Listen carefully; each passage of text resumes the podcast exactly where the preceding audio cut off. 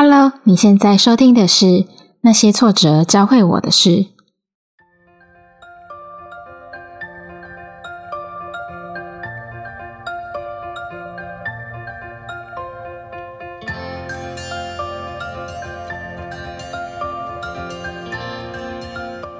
我是这个节目的主持人雷巴娜。这个频道将会分享我在生活还有工作中遇到的一些挫折，以及从这一些挫折当中得到哪些启发，或是从阅读书籍上学习到哪些可以立即改善困境的具体方式。那这一集的内容主要会分享三件事情：第一个是我自己最近对于断舍离的体会；接着会分享两本和断舍离概念相关的书，以及我自己对这两本书的理解。最后会分享在这个断舍离的过程当中学习到哪些事情。会想要聊聊断舍离这个主题，是因为我最近正在准备搬家。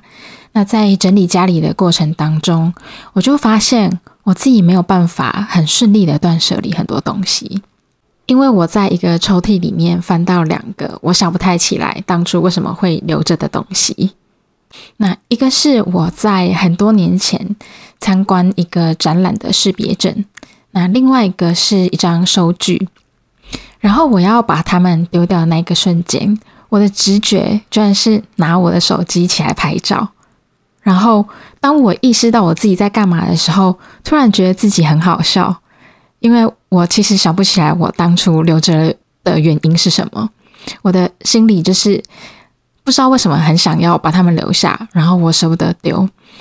所以那个时候我就在想，应该是有什么原因让我有这样舍不得丢掉的心情。后来我就回想到，我之前有看一本书叫做《斜杠青年实践版》，然后它里面有一个章节就是在讲断舍离的概念。我印象中最深刻的就是他有讲到，其实断舍离的难度主要是在于说。这是一个和自己内心在抗争的一个过程，因为要做到真正的断舍离，其实需要拥有两个能力，一个是选择，一个是舍弃。那会需要这两个能力去留下那些我们生活当中真正需要的东西，而且要有勇气去和不需要的物品说再见，然后真正的放下它们。那选择跟舍弃之所以很难，是因为我们的大脑天生就讨厌损失，因为我们在人类进化的过程当中，资源稀缺一直都是一个生存上的挑战。虽然说我们现在的生活不至于会有直接的生存威胁，但是这样讨厌损失跟害怕失去的印记，已经深深的刻在我们的大脑里面了。这本书其实还有提到一个概念，就是。其实我们会害怕舍弃，是因为我们需要安全感。但是安全感这件事情，只能我们自己给自己，从来都不是那些外在的事物可以给的。安全感只能来自于我们本身那些稳定，而且永远不会失去的东西，像是能力或是品格。然后复习完刚刚那个断舍离的章节之后。我理解了这个事情的难度，所以我就再回头去看看我没办法丢的那两个东西。我心里就想说：“哎，那我现在已经知道它很难，那我可以试着丢丢看吧。”我都已经理解了，然后我就再看着他们，我发现我还是做不到，所以我又再深入去思考，说是不是我在这个过程当中漏了什么东西？会不会其实这两个物品？对我来说非常的重要。那他们当初又是怎么来的？我舍不得丢的原因到底是什么？只是害怕失去吗？如果是的话，那我到底在害怕失去什么？后来我就去回想这个识别证，它其实是我在大概三年前的时候，我在台北第一份工作，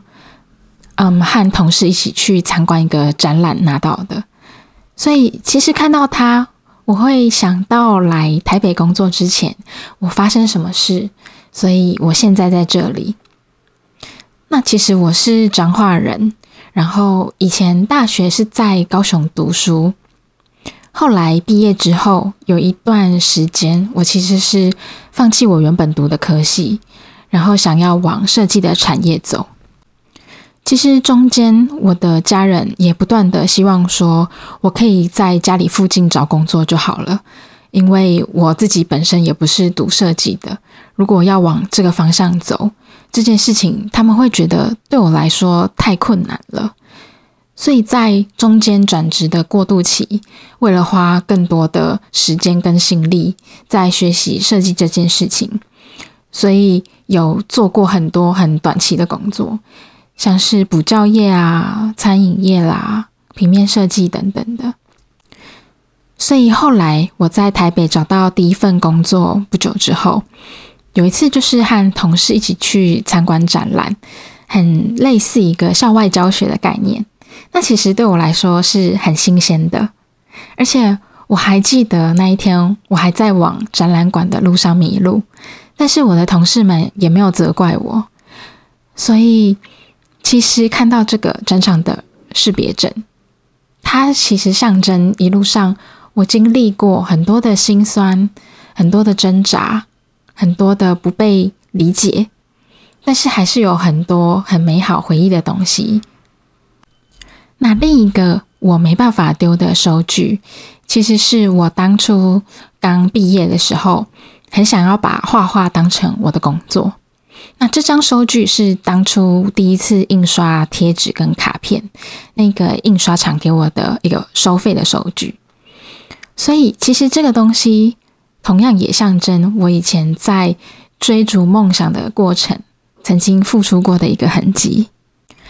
所以理解完这两个东西对我的意义之后，我发现一个让我很惊讶的事情，就是我其实舍不得丢掉他们的原因是。从以前到现在，我都没有好好的去谢谢过去的自己，也没有好好的肯定自己过。所以，在这个断舍离的过程当中，我才去意识到说，原来我舍不得放下的事情，我害怕失去的是那一个曾经很努力的自己的一个证明。后来，我又再联想到一件事情，是嗯。我在彰化的阿妈，她会在每年过年的时候大扫除的期间，把家里所有的锅碗瓢盆都搬出来洗，洗完之后再把它放回去。而且这其实有很多的东西，其实是好几年都没有再使用的。但是我以前一直没办法理解，说为什么用不到的东西不把它丢掉呢？所以。我自己在断舍离这个过程当中，我才真正去发现到说，有可能其实那些锅子对我的阿妈来说，可能是她以前用自己第一份薪水去买到的，有可能是他的亲朋好友送的。理解完断舍离的这一整个过程的时候，我突然有一个念头，就是会发现我其实很难过。因为我回头一看，不知不觉我已经毕业了四年。但是出社会之后，不管是生活还是个性，其实都改变蛮多的。可能获得很多东西，但也失去很多东西。但是一直没有好好的停下来去感受自己的这份改变。后来我在一本叫做《寻找复原力》的这本书，看到三个在谈论。关于失去了这个概念，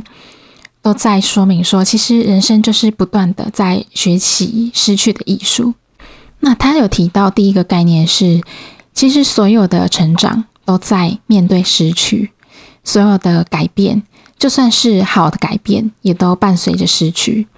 因为我们每踏入一个新的阶段，都会需要去放下旧阶段某部分的自己，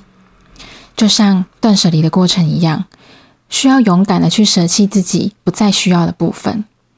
但是也好好的跟他们说再见，再去留下那些我们真正需要的东西。第二个概念是我们需要为自己的失去去哀伤跟哀悼，因为失去不仅限在于生命的死亡，任何形式的死亡都是失去。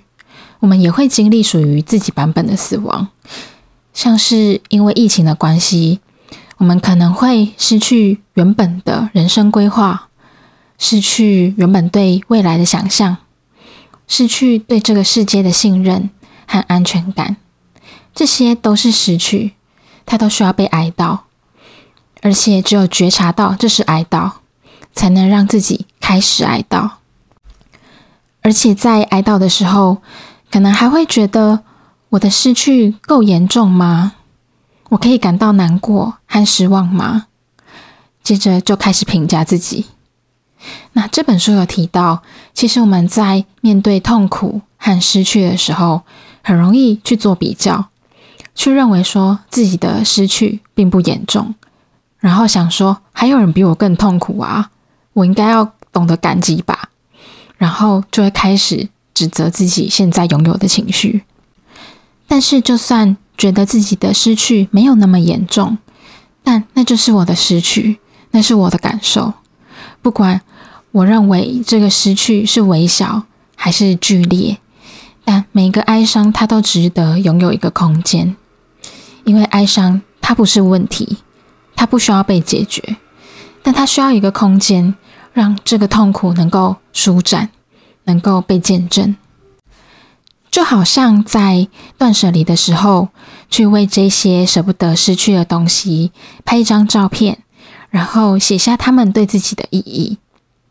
但是有一个很重要的概念是，哀悼其实没有一个正确的方式，因为痛苦不能被比较，哀悼的方式也不能被比较。每一个人都需要用自己需要的方式去哀悼。当然也可以用写作去抒发，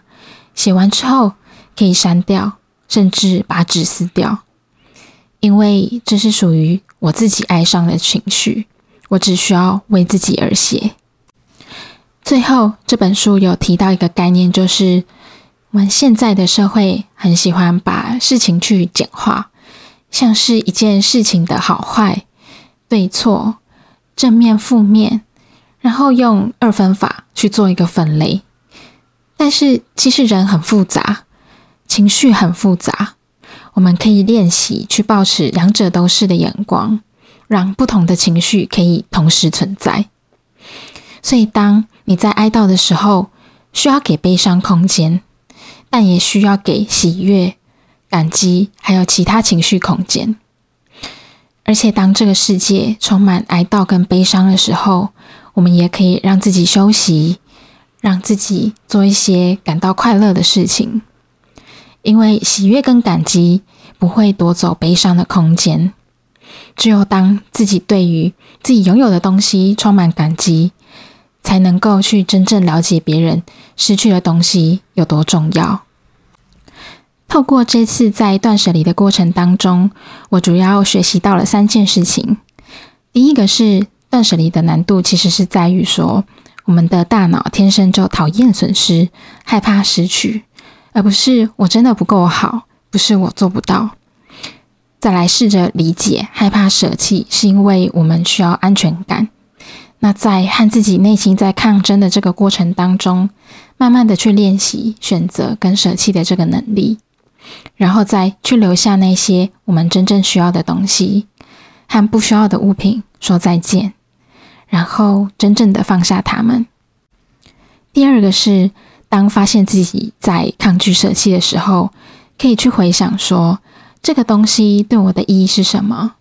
或许我真正该做的，不是留着他们，而是留下他们对我的意义。最后，好好为自己的失去去哀悼，让哀伤拥有一个空间，让痛苦能够被舒展，能够被见证。在我们给悲伤空间的同时，也记得给喜悦和感激空间。练习去好好的肯定自己，告诉自己说：“我已经很努力了。”也谢谢过去那个努力的自己。节目的最后，分享一段我在写钢青年实践版里面看到的一段话：在断舍离的过程当中，如果感觉内心很难割舍，可以问问自己说：“失去了又能怎么样？”再想想，什么是别人拿不走，自己也永远不会失去的？因为真正的安全感从来都不是外在的人事物能够给予的，只有那些永远不会失去的东西，才是我们真正需要在意和花时间投入的。最后，如果你喜欢这一集的内容，欢迎到 Apple Podcast 留下你对这集节目的想法，也可以在连接当中找到我的粉砖，和我分享最近你正在经历什么样的断舍离，或是下次想听听什么样的主题呢？那我们下次见喽，拜拜。